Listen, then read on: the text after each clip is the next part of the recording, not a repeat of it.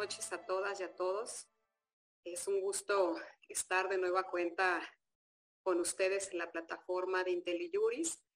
Agradezco a la audiencia que nos acompaña esta noche. Estoy muy entusiasmada con este webinario porque platicaremos de un tema pues que nos tiene a todos atentos a, las resoluciones o a las decisiones de la Suprema Corte de Justicia de la Nación para conocer cuál será el desenlace del conjunto de reformas que se hicieron a diferentes ordenamientos electorales. Y haré una breve introducción, este, o más bien como un recordatorio del, del camino que hemos recorrido hasta el día de hoy para las personas que pues, están fuera de este contexto y posteriormente poder pasar a charlar con nuestra invitada y nuestro invitado del día de hoy. Y bueno, pues es que fueron dos los decretos que se aprobaron por mayoría en el Congreso de la Unión, en un proceso legislativo cuestionable, he de decirlo. El primer decreto es el que modificó la Ley de Comunicación Social y la Ley General de Responsabilidades Administrativas. Este fue publicado el 27 de diciembre. Después, el 2 de marzo de 2023, se publicó el decreto que reformó la Ley General de Instituciones y Procedimientos Electorales, la Ley General de Partidos Políticos, la Ley Orgánica del Poder Judicial de la Federación, así como la Ley General de los Medios de Impugnación en materia electoral. Ambos decretos han sido muy cuestionados y recurridos ante la Suprema Corte de Justicia de la Nación. Dicen por ahí que son los decretos más impugnados en la historia. Ya nos confirmarán nuestra invitada o nuestro invitado si es así. Y es que fueron diversos partidos políticos, autoridades estatales, municipales, los propios diputados y senadores de la oposición y autoridades electorales quienes presentaron acciones de inconstitucionalidad y controversias constitucionales en contra de ambos decretos. Haciendo valer pues en esencia, eh, pues diversos agravios que tienen que ver con eh, las violaciones al proceso legislativo y, lo, que, lo que advierten que son inconstitucionalidades que eh, se, aprueban o se incluyen en la reforma. las impugnaciones de este, del primer decreto, de la Ley de Comunicación Social, fue turnado a la ponencia del ministro Pérez Dayán, quien concedió la suspensión para el efecto de que eh, estas modificaciones no rigieran a las reformas, no rigieran a los procesos electorales que se encuentran en este momento en desarrollo en el Estado de México y en, y en Coahuila esencialmente porque pues en esta reforma se incluía un concepto de propaganda gubernamental distinto al que se había estado manejando en eh, los precedentes y la jurisprudencia de la sala superior. Y las impugnaciones del segundo decreto fueron turnadas a la ponencia del ministro Javier Laines, quien concedió la suspensión solicitada por el INE respecto a todos los artículos impugnados del decreto, para efecto de que las cosas se mantuvieran en el estado en que hoy se encuentran y rijan las disposiciones vigentes antes de la respectiva reforma. Ambas eh, suspensiones han sido impugnadas por la consejería y justo el día de hoy se esperaba que la segunda sala tomara una decisión al respecto. Lamentablemente esto no ocurrió, pero no quiero restar más tiempo a nuestros invitados porque pues son ellos los expertos en este tema. Así que este, me gustaría presentarlos al auditorio eh, haciendo una lectura de una breve semblanza. Eh, Laura Rojas es licenciada en Derecho por la UNAM y cursó el doctorado por investigación en la Universidad Panamericana Campus Ciudad de México. Trabajó 21 años en la Suprema Corte de Justicia de la Nación, desempeñando diversos cargos eh, de la carrera judicial. En 2014 integró la terna como candidata magistrada de la Sala Regional Electoral del Poder Judicial de la Federación. De 2019 a la fecha, es asociada investigadora en el Instituto para el Fortalecimiento del Estado de Derecho es coautora en los libros El caso Radilla, Estudio y Documentos y La construcción de las restricciones constitucionales a los derechos humanos, Estudio y Documentos a partir de las, de las contradicciones de tesis 293 diagonal 2011 y 21 diagonal 2011.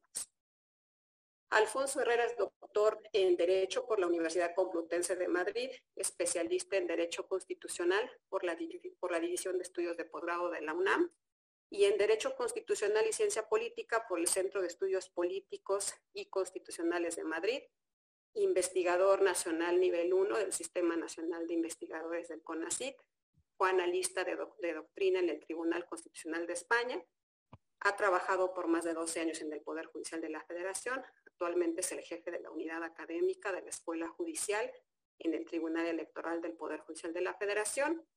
Autor de decenas de artículos en obras y revistas especializadas en Argentina, México, Colombia, Costa Rica, Estados Unidos, Perú, España y Hungría. Y es autor, entre otros, del libro Elementos de Jurisdicción Constitucional.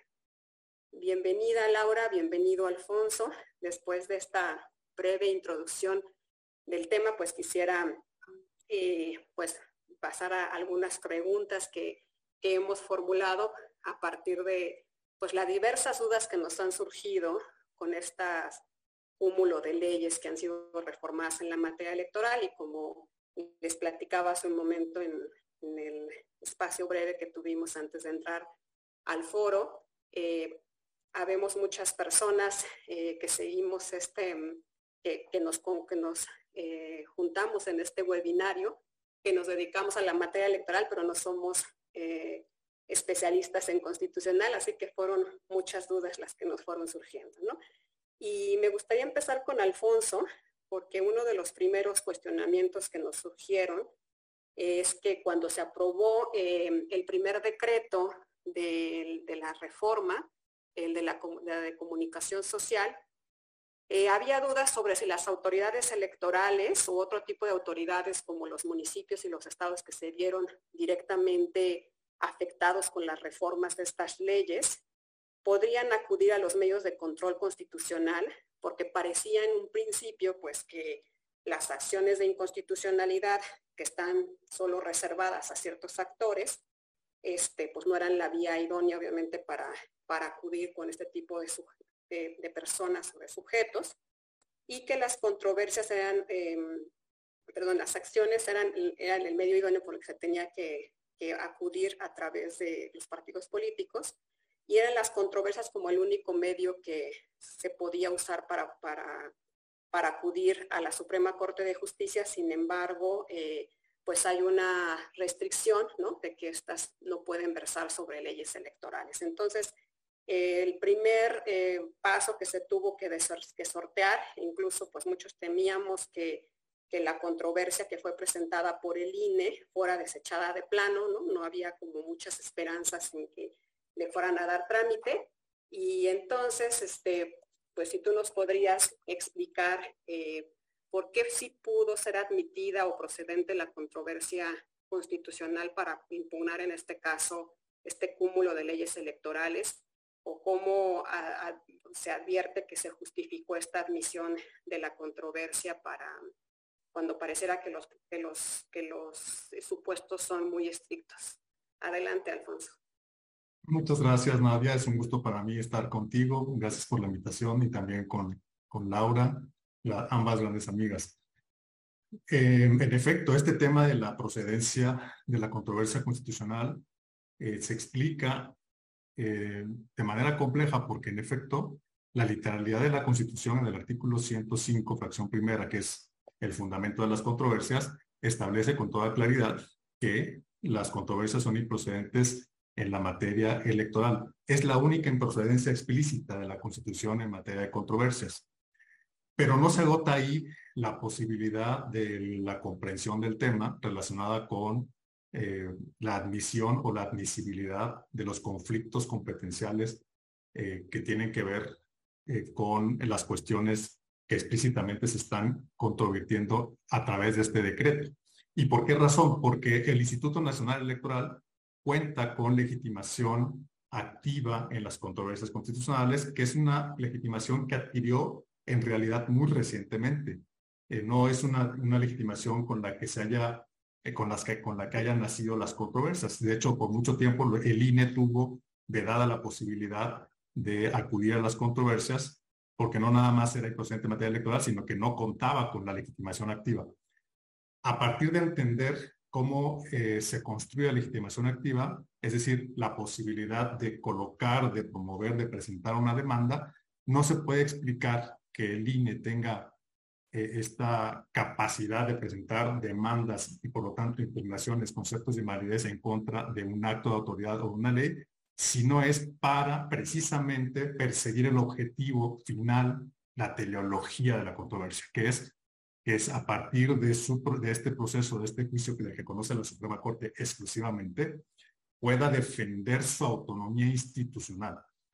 Dentro de ese concepto de la autonomía institucional como órgano constitucional autónomo que es el Instituto Nacional Electoral, las controversias solo pueden explicarse entonces a partir de entender que tiene legitimación activa, que será el juicio o el proceso a través del cual el INE va a defender su posición constitucional, eh, constitucional como órgano constitucional autónomo. Esto significa que hay que distinguir necesariamente estas dos materias. La materia que tiene que ver estrictamente con elecciones, con la organización electoral, con la organización de las mesas directivas de casilla, con el cómputo, con el escrutinio de los votos, que son cuestiones operativas de las elecciones, en donde entenderíamos que el concepto estricto de la materia electoral se actualiza. Y otra cuestión es defender constitucionalmente sus competencias y atribuciones como consecuencia de que se trata de un sujeto con legitimación activa. Por ejemplo, dentro de esos conceptos que integran la autonomía del Instituto Nacional Electoral se encuentra la cuestión presupuestal, que ese es el segundo argumento por lo cual es procedente la controversia que presentó el INE. La cuestión presupuestal generó un precedente importante en la Suprema Corte, es decir, la Suprema Corte ya admitió de manera previa a estos dos decretos que integran el Plan B eh, hace, hace poco tiempo incluso, pero ya generó un precedente en donde estableció que las cuestiones que merman la capacidad presupuestal del INE para enfrentar las funciones constitucionales es una materia que no se debe entender como materia electoral estrictamente hablando para efectos de la procedencia, sino que debe entenderse como una cuestión que eh, integra precisamente las, eh, estas, esta esfera de competencia con la que cuenta el INE y sin lo cual, pues simple y sencillamente no tendría ninguna razón de ser que el INE tuviera esa legitimación activa. Esta legitimación activa se actualiza cuando la Constitución nos dice que los órganos constitucionales autónomos federales, dentro del cual cabe el INE, eh, claro, en cuanto al entendimiento del, del INE como órgano nacional,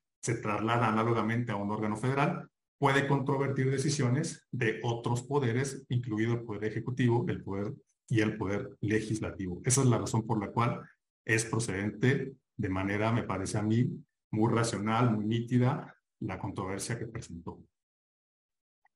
Y es que si era muy, pues la verdad yo creo que, bueno, desde mi punto de vista, ¿no?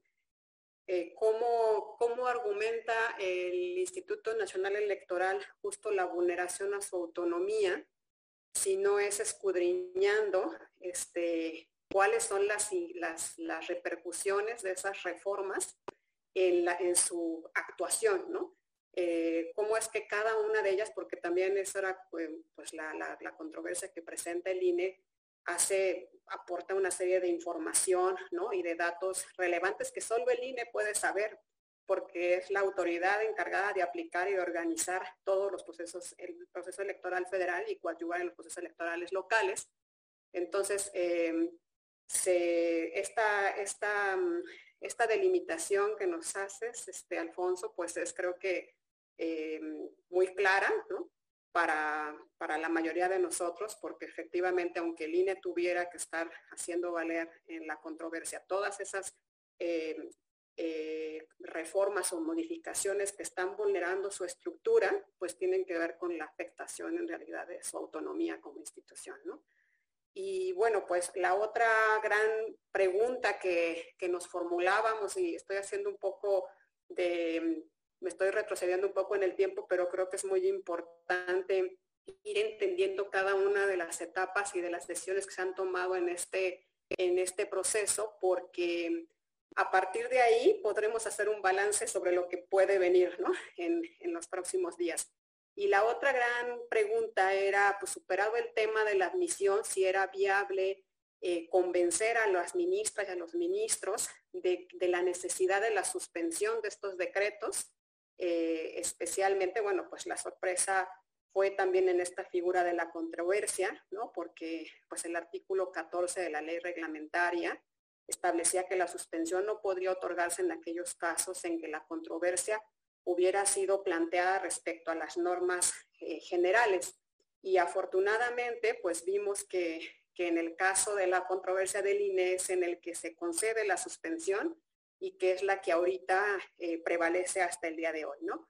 Pero justo para, para comprender también este segundo punto, Laura, quería ver si pues con la experiencia que tú tienes de tantos años en la Suprema Corte de Justicia, ¿no? Y tu expertise, nos podrías también explicar por qué eh, es que esta se pudo dar o cuáles fueron las razones o argumentos que se dieron para poder otorgar la suspensión en el caso de la controversia del INE y qué y qué eh, efectos puede tener la suspensión, porque esa es otra gran duda que tenemos es eh, al leer el acuerdo, ¿no? Este, hay quienes opinan que, la suspensión fue solo para efectos de los artículos y los planteamientos que hizo el INE en su controversia, y hay quienes han interpretado que la suspensión rige para todo el decreto, es decir, para las cuatro leyes que fueron modificadas dentro de este decreto.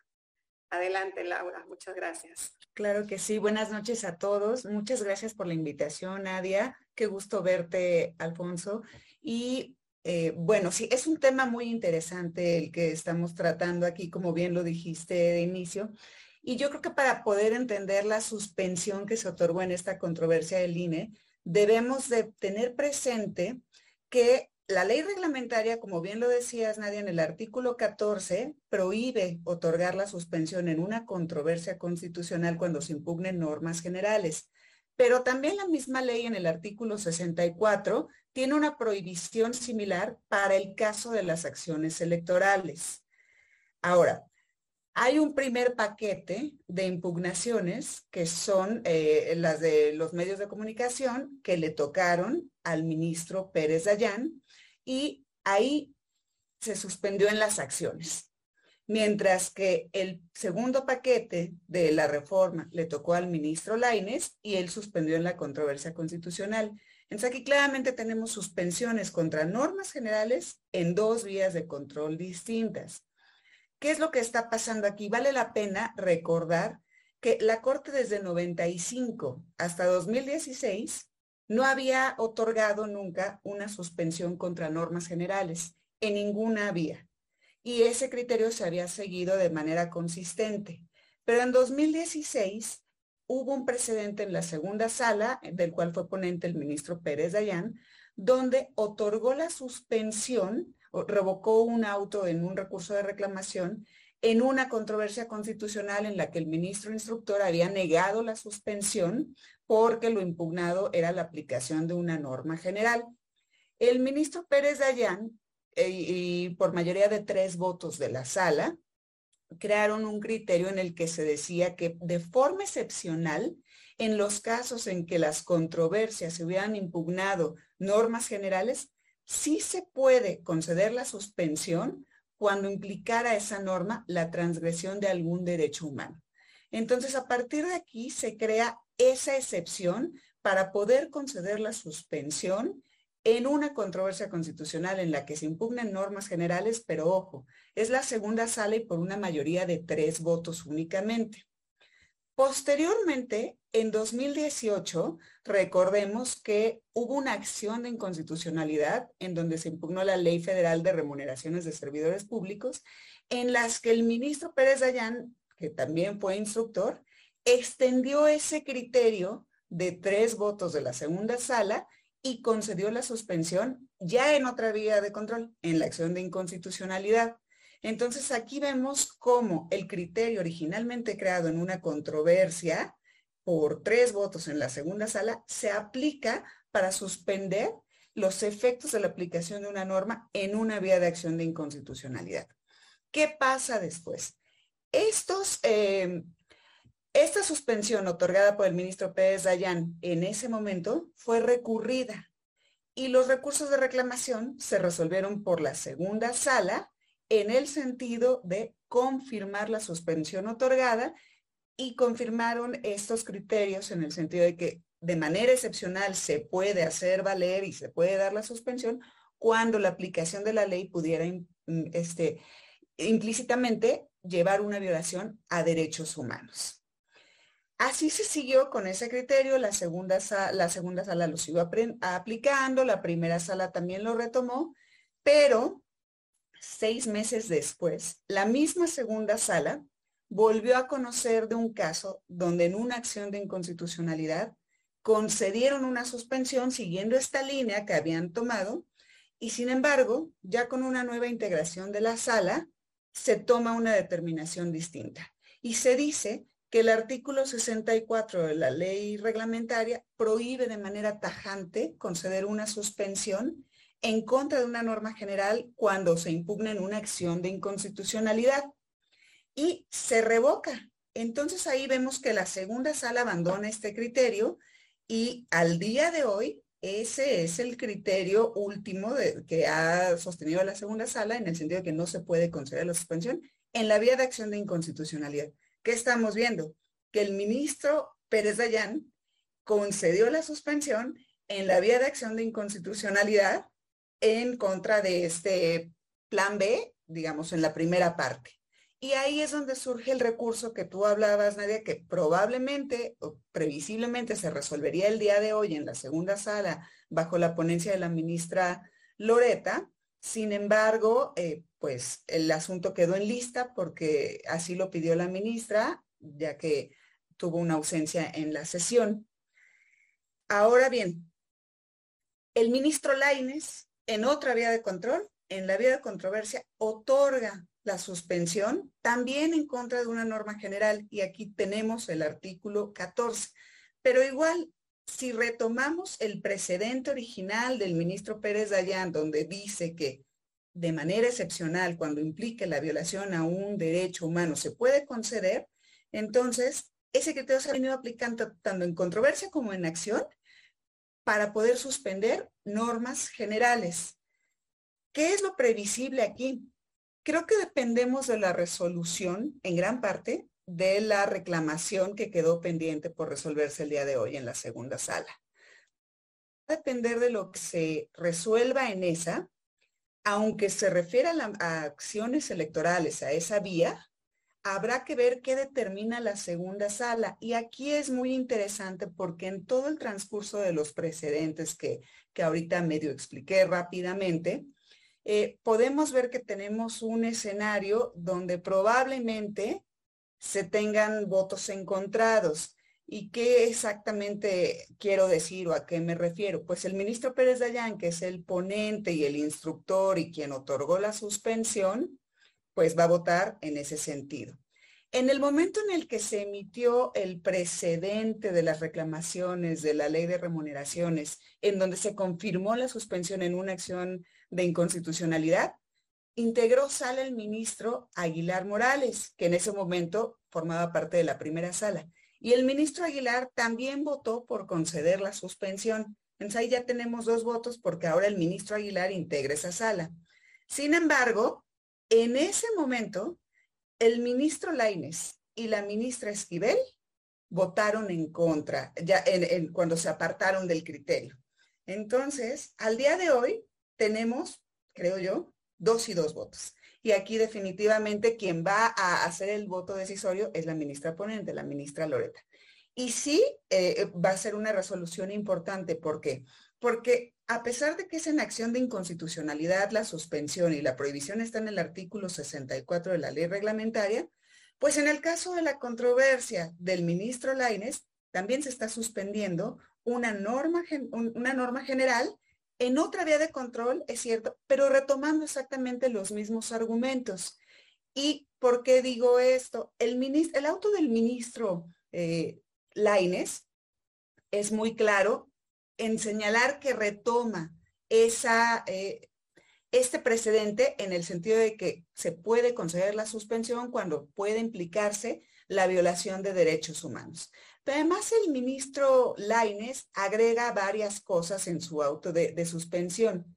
Señala que las leyes que se están impugnando forman parte de un sistema y ese sistema de no concederse la suspensión de manera general para todo el decreto impugnado generaría una serie de eh, falta de certeza jurídica en la aplicación del decreto. Traería más problemas que soluciones.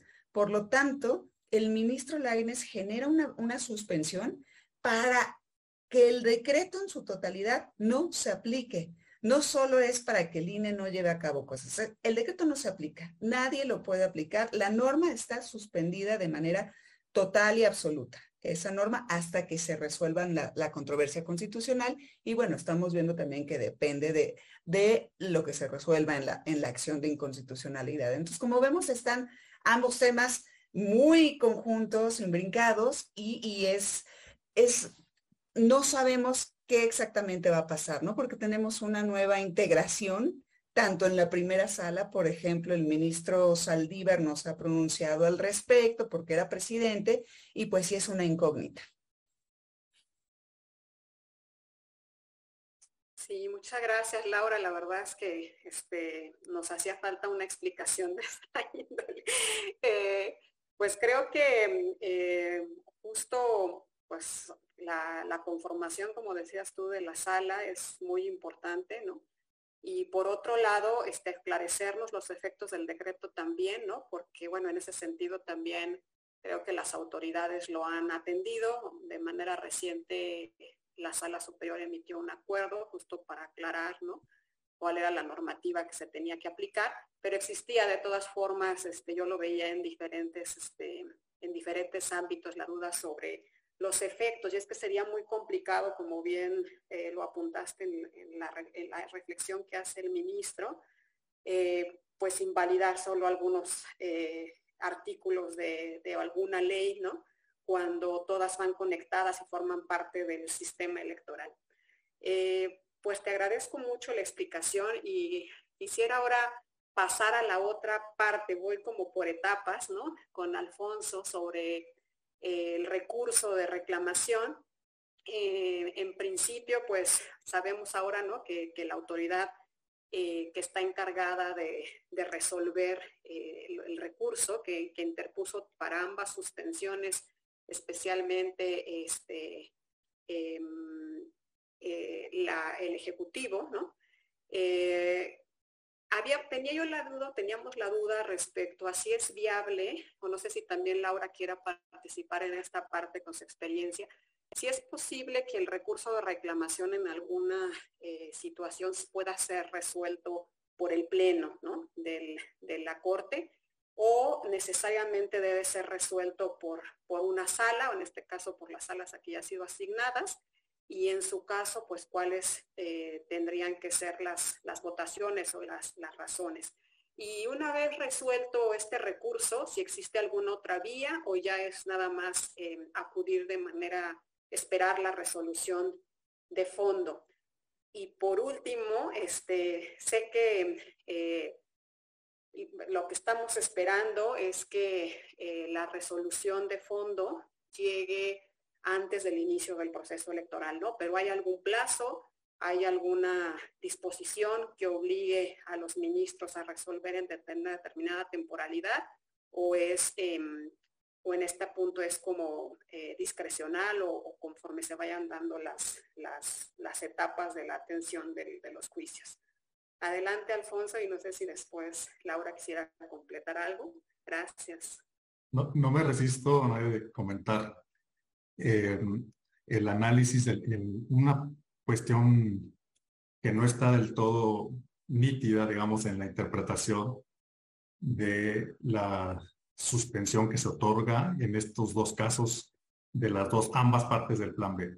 Eh, y lo digo porque yo, lo, yo he mencionado en otros foros que estaba en desacuerdo con el criterio que se adoptó en 2018, sobre todo donde es más nítido que eh, se otorga una suspensión en contra de la Ley Federal de Remuneraciones y en donde el fundamento de este otorgamiento pues era que se podían violentar derechos humanos a partir de los estándares que se analizan en una suspensión de manera, digamos, general en cualquier caso. Sin embargo, sí quiero mencionar que en estos dos casos existen argumentos de los dos ministros que nos llevan a considerar, en efecto, la actualización de una suerte de excepción a lo que establece literalmente la ley al respecto.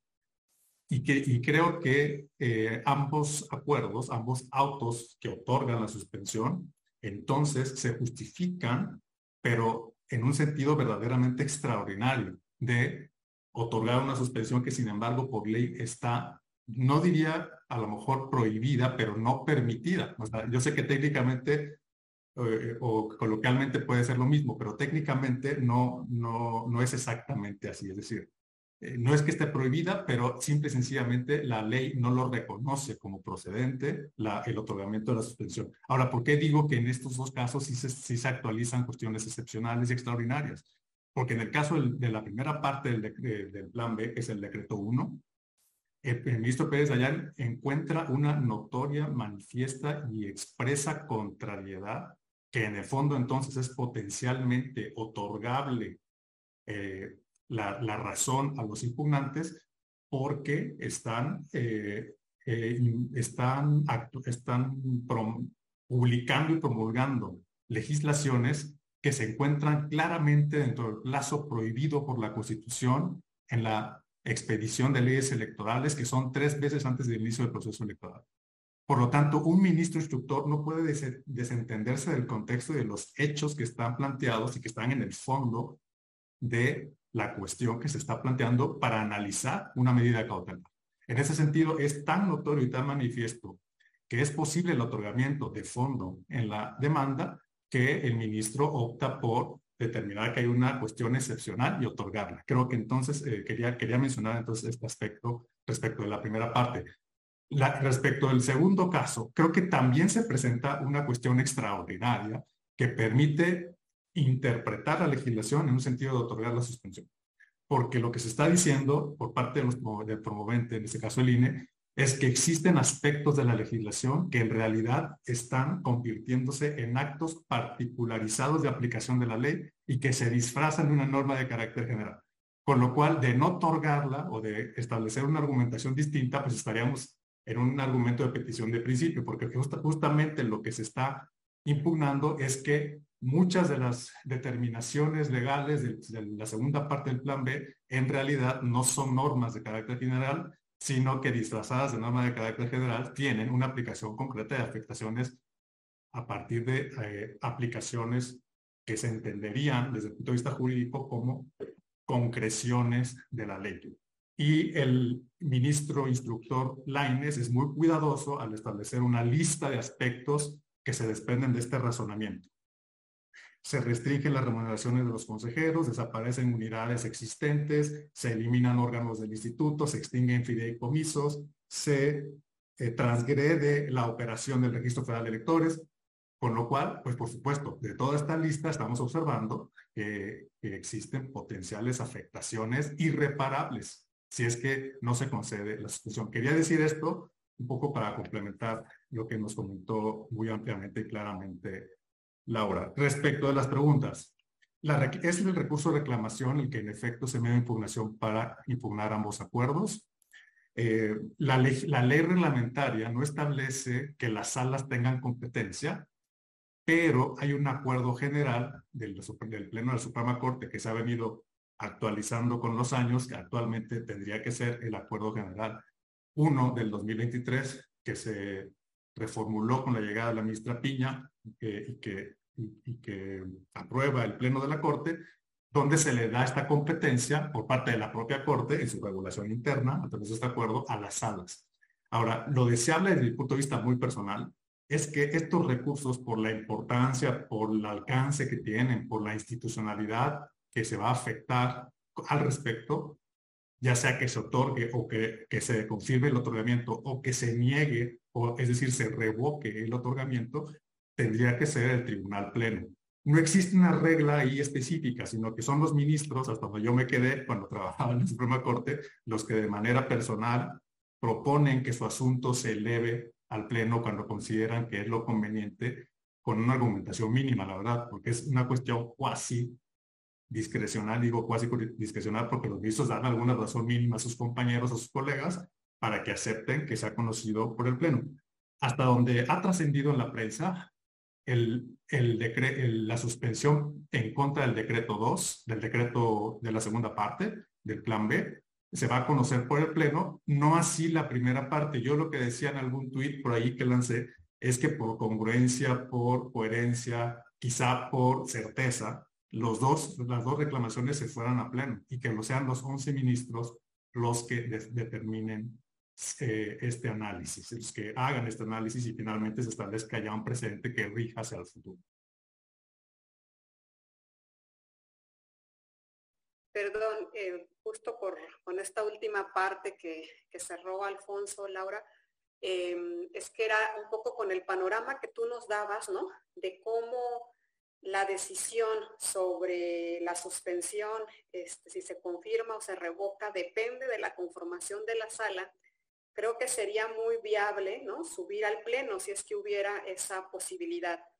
Y, y, más aún cuando, también por lo que entendí y escuché de las explicaciones de ustedes dos, es que a pesar de que hay un, pareciera que pudiera haber una contradicción en el ministro Laines, ¿no? Por haber eh, concedido la suspensión, con esta salvedad que comenta Alfonso, creo que podríamos eh, encontrar una sorpresa. Bueno, para empezar tendría que ser un voto congruente, ¿no?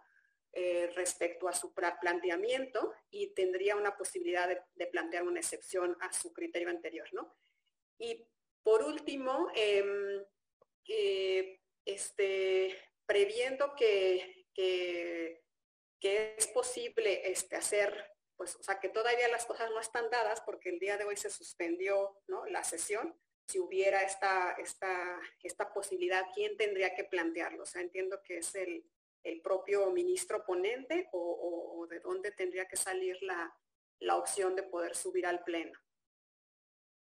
Sí, mira, coincido con todo lo que acaba de decir Alfonso en el sentido de que no hay competencia específica para que los recursos sean resueltos eh, por el Pleno por las salas. Si nos remontamos al origen de las controversias, acciones y la ley reglamentaria, vemos que es competencia de Pleno por las votaciones que se requieren principalmente en las controversias y en las acciones.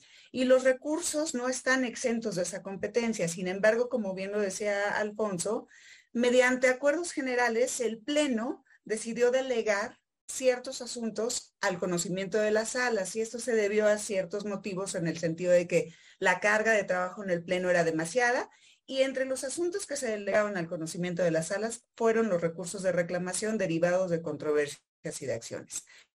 al día de hoy, los recursos de, este tipo de medios de control se resuelven por las salas conforme a esos acuerdos generales del Tribunal Pleno pero no hay ningún impedimento para que algún ministro, ya sea el ponente o cualquier otro integrante de las salas, pueda solicitarle a sus compañeros que el asunto se eleve al pleno. ¿Para qué? Y yo creo que esto sería, como decían, altamente deseable. Porque si estamos viendo con toda la narrativa que, que les hice de los precedentes que han sostenido la primera y la segunda sala, pues vemos que al día de hoy no hay un criterio definido. Y esto puede generar muchos problemas y contradicciones incluso entre las salas. Ahora bien, si vemos de esta narrativa de, cómo se han pronunciado los ministros, yo veo, por ejemplo, que la ministra Yasmín, el ministro Laines, en la segunda sala y en la primera sala el ministro González Alcántara y la ministra Ríos Farjat han dicho que no procede conceder la suspensión en una acción de inconstitucionalidad en contra de normas generales. Pero sí es muy importante tener en cuenta la vía de control, porque el ministro Lainez lo dijo en la vía de acción de inconstitucionalidad, más no en la vía de controversia constitucional, a pesar de que lo impugnado sea también una norma general. Entonces, tal vez ahí también hay un matiz en la diferencia del criterio del ministro Laines, que, está, que él concedió la suspensión no en contra de su criterio, sino que consideró que estaba en una vía de control distinta a pesar de que lo impugnado sea una norma general. Entonces, también ahí puede haber todavía una, una matización de criterio. Él podría sostener que en la vía de acción no y en la vía de controversia sí, no sabemos. ¿Y qué vemos? Por ejemplo, ¿quiénes están de acuerdo porque se conceda una suspensión en la vía de acción de inconstitucionalidad, que es donde ha habido un pronunciamiento? De la segunda sala fueron los ministros Pérez, Dayán y el ministro Aguilar. Mientras que en la primera sala, cuando trataron este tema, fueron el ministro Pardo, la ministra Piña y el ministro Gutiérrez. Así vemos que no hay un criterio definido y faltan por opinar el ministro Saldívar y la ministra Loreta. Entonces, sí es altamente deseable que el Pleno atraiga los asuntos, no solo los, del, no solo los de las reclamaciones del paquete del ministro Pérez Dayán en las acciones que concedió la suspensión, sino también la reclamación en donde el ministro Laines concede la suspensión en la vía de acción de, controversia constitucional. ¿Para qué? Para que el Pleno así fije un criterio claro sobre si la suspensión procede o no en la vía de acción de inconstitucionalidad, en la vía de controversia constitucional, cuál va a ser la interpretación debida de la prohibición que está en el artículo 14 respecto de la concesión de la suspensión en vía de controversia constitucional y cuál la interpretación del artículo 64 de la misma ley que se refiere a la imposibilidad de conceder una suspensión en la vía de acción de inconstitucionalidad.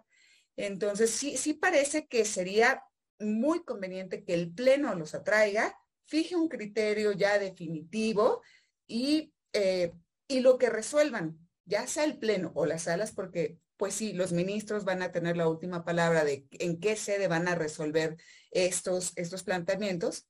Tú preguntabas, Nadia, si hay otro recurso o ya es una resolución definitiva. No hay recurso.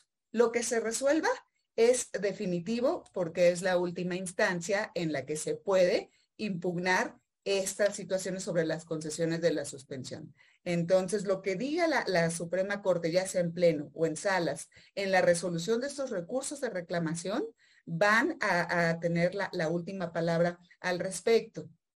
Y también habías preguntado, ya dejando de lado la suspensión, si las controversias y las acciones se tienen que resolver de manera, de manera rápida, si hay un plazo, un término, eh, para que la Corte atienda a estos pronunciamientos. Eh, lo cierto es que tratándose de materia electoral, en las acciones de inconstitucionalidad, la vía de resolución es sumaria.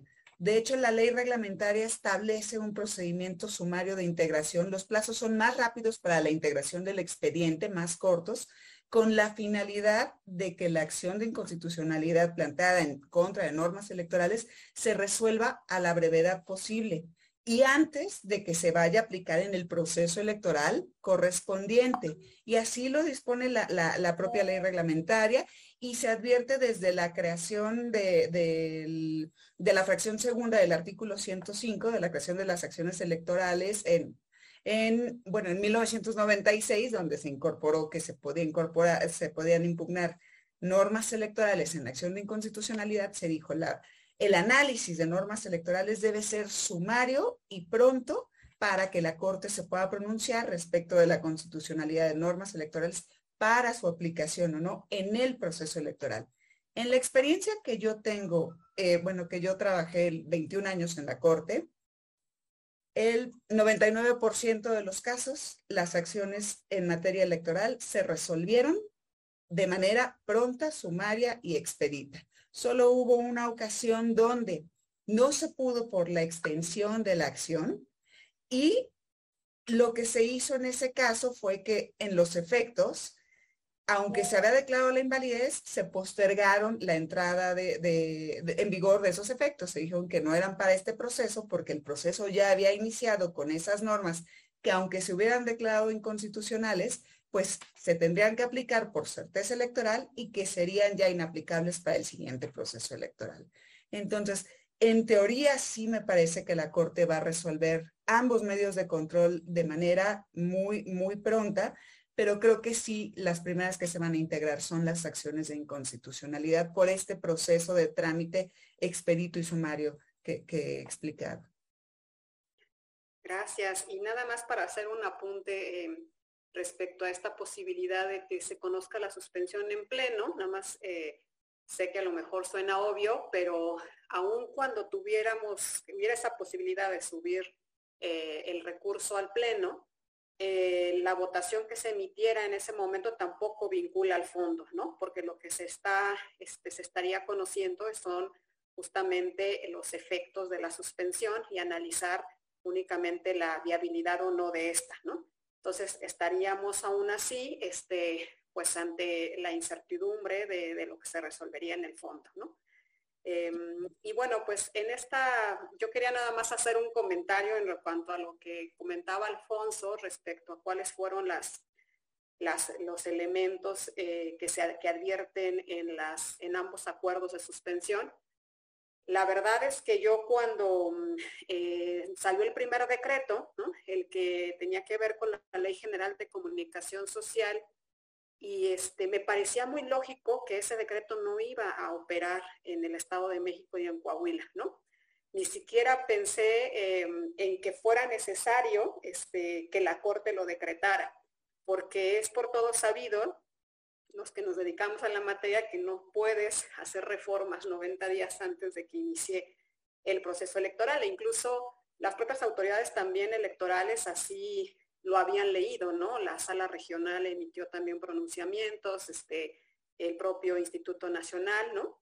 Entonces, eh, sí es una sorpresa, por ejemplo, para mí, ¿no? Que este tema todavía se esté discutiendo en una suspensión, en, el, en el, recurso de la suspensión. Este, y, la otra cuestión es la operatividad y la logística del segundo decreto. O sea, eh, yo trabajé en el Instituto, en, el Instituto Federal Electoral y luego el INE varios años, más de 10 años, y conozco pues lo difícil que es organizar un proceso electoral, ¿no?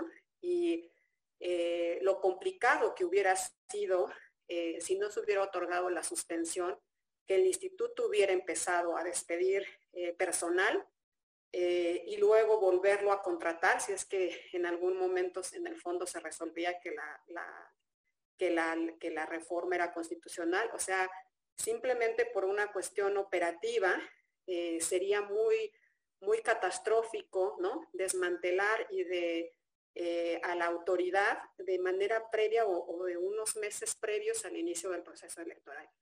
Y comento esto algo porque quisiera pasar ahora a la, última de las preguntas que yo tenía formuladas para después leerles las que están haciendo en los chats. Em, visto este panorama ¿no? que tenemos de, eh, eh, además de incertidumbre, eh, creo que tenemos un escenario muy complicado para las autoridades electorales, ¿no? Y bueno, y para también los estados, porque los transitorios del decreto establecen un plazo para poder hacer las adecuaciones que prevé eh, las reformas. Eh, esto implica pues que tanto el Instituto Nacional Electoral, eh, los organismos públicos electorales locales, los congresos de los estados, tienen que hacer diversas adecuaciones este, a la normativa para poder iniciar o operar los procesos que tenemos en curso. ¿Cuál sería nuestro peor panorama o nuestra al que podríamos este, enfrentarnos ahorita que, que, ya tenemos los datos, pues por un lado de lo que comentaba Laura, de que podemos tener la certeza de una resolución previa al proceso, ¿no? Este, em, también esto que comentó Laura es muy importante, ¿no? Que aun cuando los recursos se resolvieran con, una vez iniciado el proceso electoral, pues los efectos no podrían aplicarse porque estaríamos infringiendo el principio de certeza justo del proceso electoral, ¿no? ¿Ustedes cómo vislumbran este, nuestro futuro? ¿Cómo ven también cómo podría, eh, pues ya que estamos hablando al tanteo, ¿no?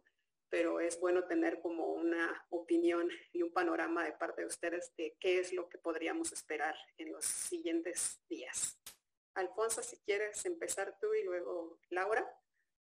Bueno, yo coincidiría con, Laura en el sentido de que la Suprema Corte, eh, pese a que no existe un plazo específico en la ley en el cual tenga que resolver, es decir, no, no tenemos un plazo fijado taxativamente hablando eh, al respecto. Sin embargo, sí tenemos eh, plazos intraprocesales, vamos a llamarlos así, en donde se va haciendo expedito el procedimiento, con lo cual teleológicamente se entiende por parte de la Corte, así lo ha hecho en la práctica, que debe actuar de manera expedita cuando eh, analiza acciones en materia electoral. Claro, aquí este criterio análogamente le va a aplicar a la controversia, porque estamos hablando del instituto que va a organizar precisamente la elección del 2024 y por lo tanto la Corte tendrá que actuar en consecuencia y creo que lo ha hecho de manera muy nítida a lo largo de su historia reciente. ¿Qué creo que, puede pasar? Yo creo que la Corte va a estar trabajando de manera eh, a marchas forzadas, entre comillas, pero que va a cumplir con su papel de manera eh, también eh, rápida. Sí creo que a, la Corte no le aplica el plazo relacionado, porque esto se estuvo hablando también en redes y en, en algunas conversaciones, que le aplicaba el plazo relacionado con que no puede haber modificaciones legales fundamentales. Las interpretaciones judiciales que puedan surgir no actualizan la prohibición del plazo constitucional. Este aplica para el legislador.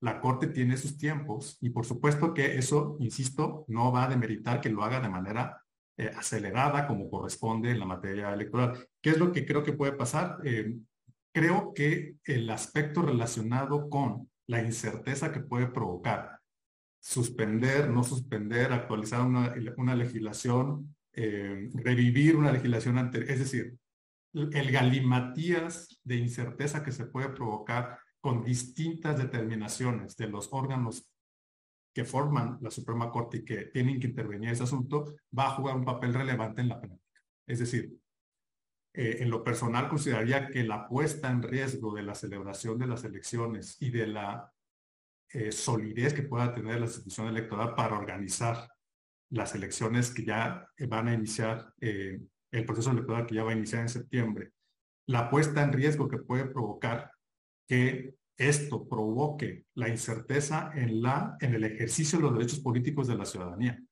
en los derechos de los que van a, de quienes van a participar en la contienda, partidos, candidatos, aspirantes, va a jugar un papel relevante jurídicamente porque eso tiene que tomarse en cuenta a la hora de ver si voy a revocar la medida y que puedo provocar, pues, lo que el ministro de la ANES dice en su acuerdo, un caos operativo que al final, pues, va a ir en contra no solamente de la certeza, sino en contra de los propios principios democráticos que sustentan eh, la organización de la elección y los propios derechos fundamentales en la materia político-electoral. Por lo tanto, eh, sí creo que va a cumplir el tiempo y que eh, hay elementos para pensar que la incerteza juega un papel jurídico relevante para no revocar las suspensiones. Pero bueno, quizás es un anhelo propio y personal. Yo considero que jurídicamente se sostiene perdón Laura, antes de, darte la, el uso de la voz,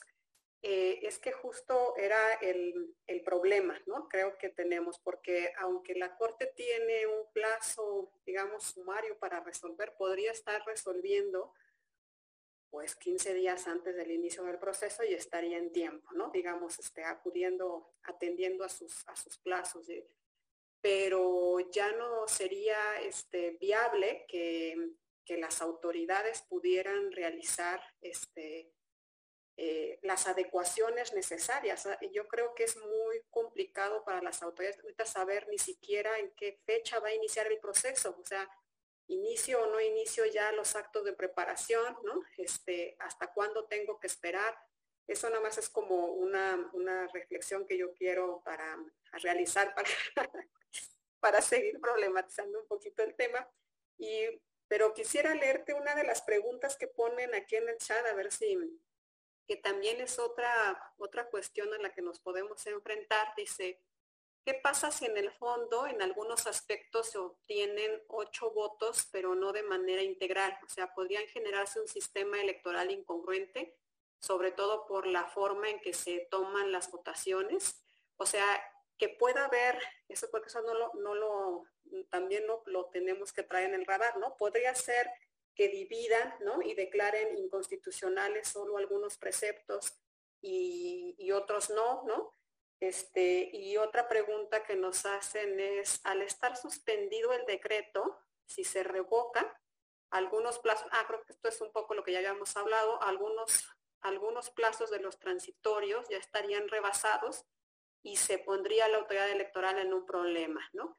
Es aquí, yo pensaría ahorita cuando lo que estaba comentando Laura, pues que probablemente se podría buscar, se podría decretar este, el efecto que comentabas, ¿no? O sea, dada la temporalidad, si bien decreto, a lo mejor determino que es constitucional el decreto, no lo podemos operar para este proceso porque sería inviable, ¿no?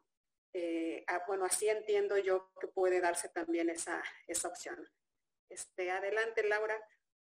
Así es, mira, para la Corte ha sido muy importante y siempre ha tenido muy presente en este tipo de asuntos el principio de certeza electoral que mencionaba Alfonso.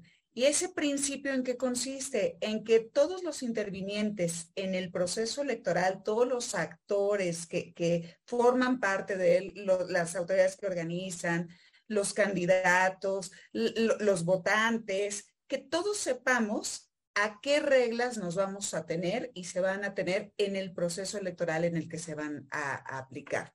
Entonces la Corte va a partir, estoy segura, de ese de ese principio de certeza.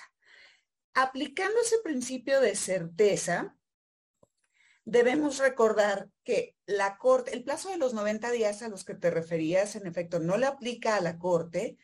Se dijo desde la creación de esta prohibición de reformar o hacer modificaciones fundamentales a leyes electorales dentro de los 90 días. Estos 90 días son previos al inicio del proceso electoral. Y ese plazo se dio con la finalidad de que la Corte pudiera resolver de manera muy clara y precisa si la constitucionalidad de las normas que se van a aplicar al proceso electoral son válidas o no. Este plazo es justo para eso, en garantía de, de la certeza electoral. Entiendo la parte donde, aun cuando la Corte resolviera antes, dentro de, antes del inicio del proceso electoral, y que dijera, eh, son válidas las normas, eso complicaría ya la, la, organización de las elecciones por todo lo que implica. La Corte, al tener este en mente y, muy claro este principio de certeza, recordemos que tiene facultad para fijar efectos. Y en las acciones de inconstitucionalidad en materia electoral lo ha hecho de muchas formas. En algunos casos ha determinado, por ejemplo, la invalidez de normas y entonces decide que se lleve a cabo la reviviscencia, y así se, se, denomina, la reviviscencia de las normas que regían anteriormente, para que el proceso se lleve conforme a los criterios anteriormente establecidos en las normas anteriores. Eh, o también tiene efectos como los que te comentaba en el sentido de que declara la inconstitucionalidad o la constitucionalidad de la norma, pero dado lo, lo apretado de los tiempos, puede postergar la aplicación o la entrada en vigor de esa declaratoria de inconstitucionalidad o de validez, no para este proceso electoral en función del principio de certeza, sino hasta el siguiente. O sea, la Corte puede modular sus efectos y creo que la Corte siempre ha sido sumamente cuidadosa y delicada en cómo fija esos, esos efectos justo por la garantía del, del, principio de, de certeza electoral. Entonces, yo creo que el escenario que tenemos, eh, sí, sí estoy convencida de que la Corte va a resolver de manera pronta. Recordemos que además, en el caso del, del plan B, segunda parte, no solo está la controversia del ministro Laines promovida por el INE, también están las acciones de inconstitucionalidad, las cuales eh, se promovieron por partidos políticos y me parece que las acciones de inconstitucionalidad también se van a integrar de manera muy pronta y lo que se resuelve en la acción de inconstitucionalidad va a, normar sobre, sobre lo que puede impactar en la controversia. Ahora bien, en la cuestión de las votaciones, que comentaban, si en algunos puntos se declaran ocho votos y en algunos otros no, y entonces el sistema no, no embona, en principio creo que derivado igual del principio de certeza en materia electoral, la Corte lo va a analizar como un sistema normativo, porque no puedes analizar las, normas de manera aislada, porque generarías un caos. Entonces, dada esa certeza, me parece que el análisis iba a ser en materia eh, sistemática y el pronunciamiento de la Corte, creo y confío, debería ser así eh, en el sentido de para evitar inseguridad jurídica. Bueno, eso la verdad me deja muy tranquila. este, y quería, bueno, nos quedan algunos minutos, la verdad les comenté hace un ratito, el tiempo siempre se nos va muy rápido en, el webinario. Quiero este, leerles las últimas preguntas que tenemos aquí en el chat em, para darles este, el uso de la voz, Alfonso o Laura, quien quiera responder. Jorge nos pregunta, desde su opinión, ¿la Suprema Corte se pronunciará a fondo sobre las particularidades de la reforma? o incluso se echará de plano por los vicios en el procedimiento legislativo. ¿Qué antecedentes hay al respecto? Eh, Moisés nos pregunta, ¿qué efectos tendría la revocación de las suspensiones para ofrecer certidumbre de las elecciones? Creo que eso ya lo contestó un poco Laura. Eh, bueno, les mandan saludos, les agradecen la ponencia, los felicitan. Em, y aquí había otra pregunta que también me parece interesante de Daniel. Eh, nos pregunta si procedería un recurso, un recurso de convencionalidad ante los organismos internacionales. Entiendo que, que al resolver la Corte el fondo, no, lo, no lo precisa, pero em, creo que, es importante también como vislumbrar esa, esa opción. Este, bueno, Moisés nos hizo también otra pregunta, pero creo que ya quedó atendida. ¿Qué efectos tendría la revocación de las suspensiones?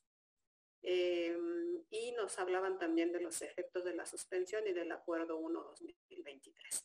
Creo que hemos atendido todas las inquietudes. Este, si quieren, les doy eh, unos minutitos a Alfonso y a Laura. Sirve que también nos sirve para cerrar eh, la participación, si quieren hacer alguna conclusión o algún comentario final este, adelante. Bueno, yo, yo creo, me parece que de lo que hemos estudiado, de cómo vienen las impugnaciones, de lo que vimos en cómo se desarrolló el proceso legislativo, desde mi perspectiva es altamente probable que la Corte invalide por violaciones de procedimiento. El procedimiento fue totalmente desaseado, completamente viciado y la Corte sí ha tenido muchos pronunciamientos invalidar normas desde procedimiento legislativo. Hubo un tiempo en el que la Corte no aplicaba ese criterio y casi convalidaba cualquier violación con el criterio de eh, las votaciones mayoritarias. Sin embargo, a lo largo de, los precedentes se han creado ciertos criterios donde, por ejemplo, se tiene que dar eh, intervención a las minorías parlamentarias, seguir todos los trámites del procedimiento legislativo y una serie de reglas que la Corte palomea y va determinando si la cantidad de violaciones tienen lo que se denomina un potencial invalidatorio. Y ese potencial invalidatorio sí lo han aplicado en muchas normas. De hecho, el año pasado invalidaron por unanimidad de votos la ley de derechos de las audiencias por violaciones al procedimiento legislativo. Ese es el último precedente que, yo recuerdo donde, donde por ese tipo de violaciones invalidaron y me parece que de estudiar cuáles fueron las violaciones ahí, aquí hay muchas más. Entonces sí me parece que la Corte puede tomar ese camino y pues sería, sería lo deseable. Yo coincido, coincido centralmente con, con Laura. Creo que no hemos tenido muchas polémicas, pero es, es porque yo estoy muy en la línea de lo que ha expresado Laura en todo lo que ha dicho. También creo que hay una gran posibilidad de que la Suprema Corte alcance una mayoría calificada para determinar la invalidez del procedimiento legislativo. Eh, uno de los argumentos centrales cuando, cuando se eh, elabora un concepto de invalidez sobre este aspecto es que se justifique medianamente o mínimamente la urgencia de una iniciativa de reforma como esta, en donde están modificándose prácticamente las, las legislaciones centrales que operan la democracia electoral y, al no existir siquiera una justificación mínima eh, ningún paso por comisiones, que incluso violentando regulaciones internas de la propia Cámara de origen, pues creo que hay posibilidades de que la Corte se centre en que ni siquiera puede tener viabilidad una validez de procedimiento legislativo con, con base en sus propios precedentes que son muy largos en su historia, muy, me parece, claros en cuanto los requerimientos que actualizarían la validez y creería yo que es posible que se actualice este escenario. Respecto a los, al tema de, las organizaciones, de los organismos internacionales, las cortes internacionales, bueno, es un tema que también a mí me, me llama la atención especialmente. Eh, la, la, Corte Interamericana, quiero mencionarlo, el día de ayer notificó una sentencia, el, la sentencia en el caso Aguinaga contra Ecuador, en donde elabora argumentos relacionados, una interpretación, digamos, relacionado con la autonomía e independencia de los órganos, los tribunales electorales y los órganos electorales frente al poder político.